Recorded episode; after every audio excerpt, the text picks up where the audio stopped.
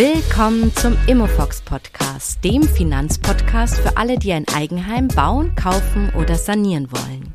Mit Anna Niedermeier. Hallo und herzlich willkommen zum Immofox Podcast. Heute geht es um das Thema Finanzen aufräumen. Warum? Denn für den Kauf eines Hauses müsst ihr wirklich genau wissen, welche Ausgaben habt ihr für den Haushalt und wie viel habt ihr jeden Monat überhaupt für ein Haus übrig? Warum denn jetzt bitte Finanzen aufräumen? Das nervt ja total. Naja, im Prinzip geht es damit um eure Kreditwürdigkeit. Also wie leicht könnt ihr einen Kredit überhaupt zurückzahlen? Daher ist der Bank eben sehr wichtig, dass ihr kreditwürdig seid so direkt nach der ersten Besichtigung direkt zur Bank zu gehen und so gar keine Ahnung zu haben, wie viel Kosten ihr im Monat überhaupt habt, kommt eher sehr schlecht an. Würdet ihr einem total planlosen Menschen so viel Geld dann anvertrauen und, und glauben, der zahlt es schon zurück? Auch die Menschen bei einer Bank wollen einfach ein gewisses Gefühl von Grundvertrauen und Sicherheit, dass sie euch das Geld auch wirklich anvertrauen können. Zudem kann euch die Bank auch überhaupt nicht richtig beraten, ob ihr euch das Haus leisten könnt oder nicht, wenn die Grundlagen nicht da sind. Daher solltet ihr schon einen gewissen Plan haben, wie es um eure Finanzen so steht. Und jetzt haben viele von euch sicherlich so ein ganz komisch mulmiges Gefühl, denn die wenigsten haben ihre Finanzen wirklich schön geordnet. Und bei mir, ich sag's euch, war es genauso. Ich hatte eine grobe Ahnung, wie viel reinkommt und eine grobe Ahnung, wie viel rausgeht. Und wenn am Monatsende was übrig war, dann habe ich das einfach aufs Tagesgeldkonto geschoben. Fertig aus. Und als Single war das auch total fein. Aber mit Partner und Kindern wird's dann doch ein bisschen unübersichtlich. Die Frage, ob man sich ein Haus leisten kann, ist bei den meisten ja immer nur so ein grobes Bauchgefühl. Es ist ein Gefühl und es kann eben auch täuschen. Manche unterschätzen sich und andere überschätzen sich wahrscheinlich. So, wie macht man das jetzt mit diesem Finanzen aufräumen? Bevor ich euch ein paar Schritte verrate, erzähle ich euch einfach mal meine Geschichte dazu. Das ist nur meine Umsetzung, also das ist kein Muss und auch keine Beratung. Man kann es natürlich auch total anders machen, wenn einem das ein oder andere überhaupt nicht liegt. Ich erzähle euch jetzt meine Geschichte nur zur Inspiration. Also als mein Partner und ich zusammengezogen sind und noch keine Kinder hatten, hatte jeder von uns so sein eigenes Konto und wir haben einfach alles 50-50 geteilt. Warmmiete und Urlaub war auch kein großes Problem, haben wir auch einfach 50-50 geteilt. Bei den normalen Haushaltskosten wie Lebensmittel und Putzmittel und so, da hat einfach der gezahlt, der gerade einkaufen war. Und wenn wir essen waren, dann haben wir uns einfach abgewechselt mit dem Zahlen. Das fühlte sich okay an, aber einen wirklichen Überblick hatten wir jetzt nicht. Naja, und dann kam unsere Tochter auf die Welt und wir gingen beide zu unterschiedlichen Zeiten in Elternzeit, dann gab es eben noch Kindergeld und am Ende verdienten wir auch total unterschiedlich viel. Und irgendwie fühlte sich das nach Chaos an. Zudem war auch total unklar, ob es irgendwie fair aufgeteilt ist. Und dann kam eben eine Gasnachzahlung und wir wussten beide überhaupt nicht, wie wir uns das eben aufteilen wollen. Und dann war das bei mir so ein Neujahrsvorsatz. Also es war Neujahr und ich habe mir für das kommende Jahr vorgenommen, meine Finanzen aufzuräumen, um meine komplette Altersvorsorge aufzustellen. Das war nämlich auch noch was, äh, wo ich mich echt sehr spät drum gekümmert habe. Ja, und dann habe ich Gas gegeben. Also in vier Monaten habe ich das alles durchgezogen, also sowohl das Finanzthema aufräumen und auch die komplette Altersvorsorge. Und ich sag's euch, seit vielen Jahren, das ist jetzt einige Jahre her, fühle ich mich so sortiert und das ist echt mega.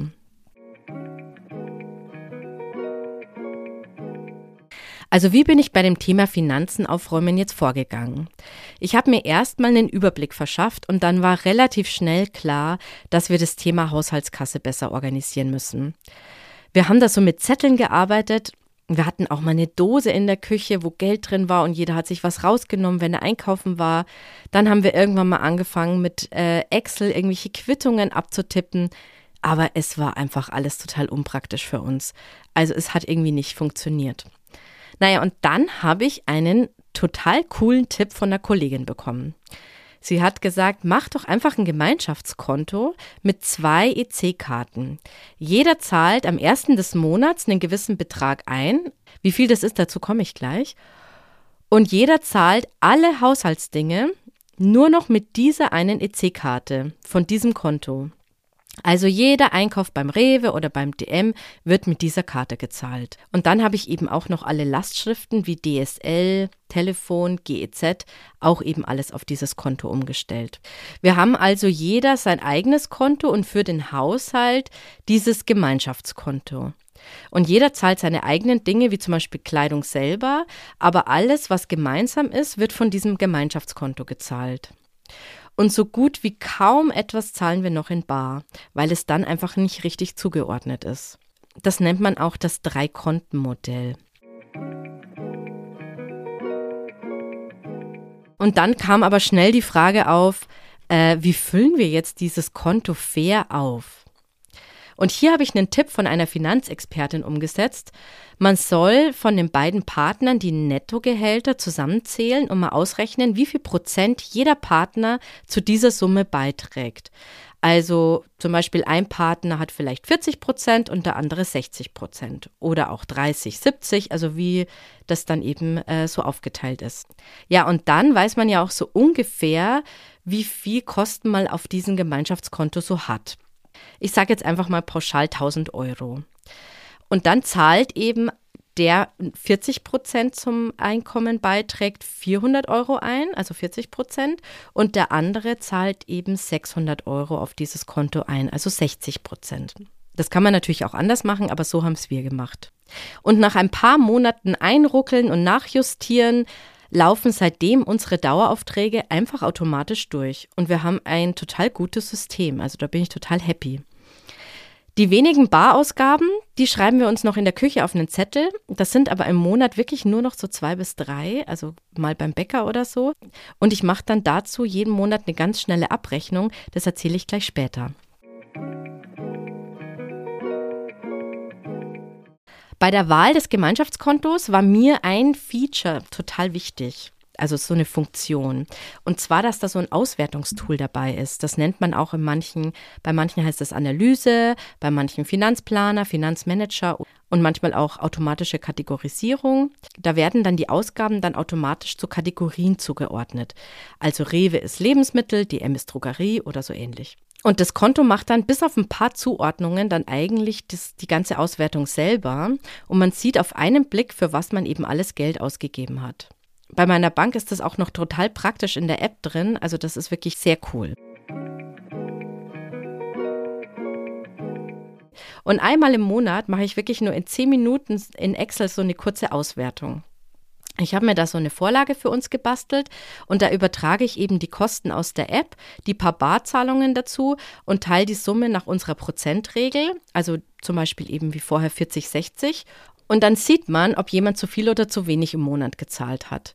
Ja, und das war's dann auch schon. So ein Haushaltskonto aufsetzen und ähm, das eben auch regelmäßig zu analysieren, das, das war eben mein erster Schritt zum Thema Finanzen aufräumen.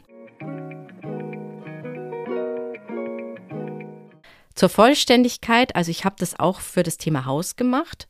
Also wir haben ein eigenes Gemeinschaftskonto auch für den ganzen Umbau. Und ich habe auch für das Thema Kind noch separat einen Topf alles reingetan. Also ein extra Konto dafür gemacht, in den eben das Kindergeld, dann auch noch ein Beitrag von uns reinläuft. Und Kindergarten und Sparpläne etc. gehen davon eben ab. Aber das ist natürlich totale Geschmackssache, wie man das jetzt aufdröseln will. Ja, und auch äh, welche Töpfe man wie bilden will. Denn wir haben zum Beispiel auch noch ein Urlaubssparkonto, dann habe ich für mich noch ein Depot für die Altersvorsorge und ich habe auch noch ein Depot für unsere Tochter gemacht. Also kurz, ich habe einfach viele, viele Töpfe gebildet und habe die Finanzen da eben sortiert. Und bei dem Sortieren fallen einem wirklich total automatisch einfach Dinge auf. Oh, da habe ich zum Beispiel noch ein Abo für eine App, die ich gar nicht mehr nutze, etc. Und das habe ich dann einfach alles gekündigt. Das Coole ist, ich habe einmal ein paar Monate Zeit investiert und wir sind echt seit vielen, vielen Jahren total gut sortiert. Der zweite Vorteil ist, dass ich relativ schnell weiß, für was wir wie viel Geld ausgeben und mir fallen natürlich so ähm, Besonderheiten auf, wie zum Beispiel eine einmalige Abbuchung von irgendwoher. Und eigentlich fast das Wichtigste, wir haben in der Partnerschaft beim Thema Geld das totale Gefühl von Fairness. Zudem, und deshalb erzähle ich es euch auch, beim Thema Haus war auch relativ schnell dann klar, wie viel wir übrig haben und welche Rate wir uns leisten können. Klar müsste ich jetzt nach den Jahren das ein oder andere mal wieder was optimieren, aber das ist dann wirklich nur ein kleiner Feinschliff. Sodala, das war jetzt meine eigene Geschichte, wie ich unsere Familienfinanzen angefangen habe zu sortieren. Natürlich gibt es noch Themen wie Altersvorsorge und Sparen fürs Kind, aber ich glaube, da mache ich einfach mal eine andere Folge dazu.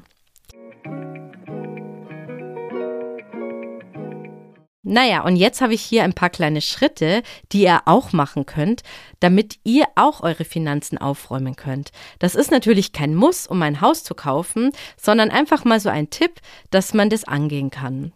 Also Schritt Nummer eins wäre, sammelt erstmal alle Unterlagen und verschafft euch einen guten Überblick.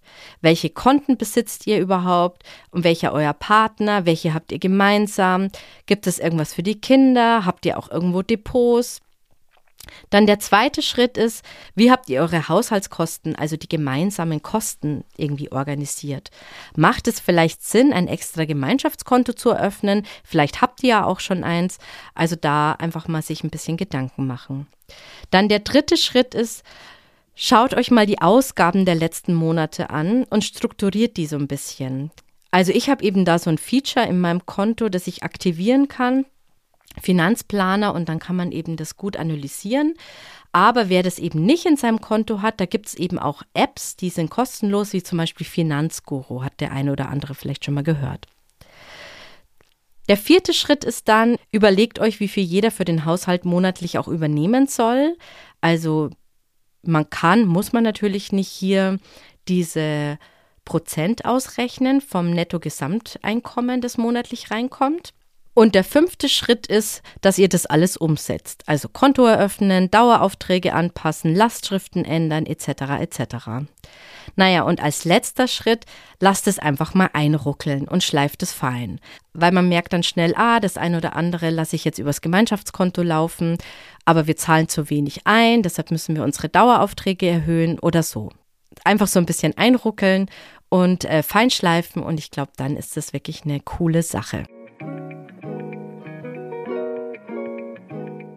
Wenn ihr das für euch jetzt erstmal gemacht habt, werdet ihr sehen, es fühlt sich so unglaublich aufgeräumt an.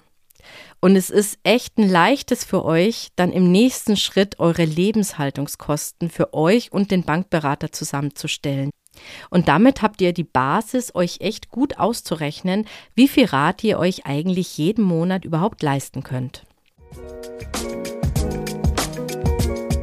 Ja, das war die Folge zum Thema Finanzen aufräumen. In den nächsten Folgen geht es darum, wie man eben seine Lebenshaltungskosten genau ausrechnet. Zudem habe ich schon einen spannenden Gast für eine Home Story eingeladen, der von seinem Hausbau und den ganzen Erfahrungen von Suche bis Einzug berichten wird. Wenn euch diese Folge gefallen hat, dann teilt sie doch gerne mit Freunden, die auch gerade über das Thema Haus oder Wohnung kaufen nachdenken und lasst mir eine Bewertung bei Apple und Spotify da. Darüber freue ich mich echt. Und abonniert auch gerne meinen Kanal, damit ihr keine weitere frische Folge verpasst. Also, bis nächste Woche. Ich freue mich auf euch. Bis dann. Ciao.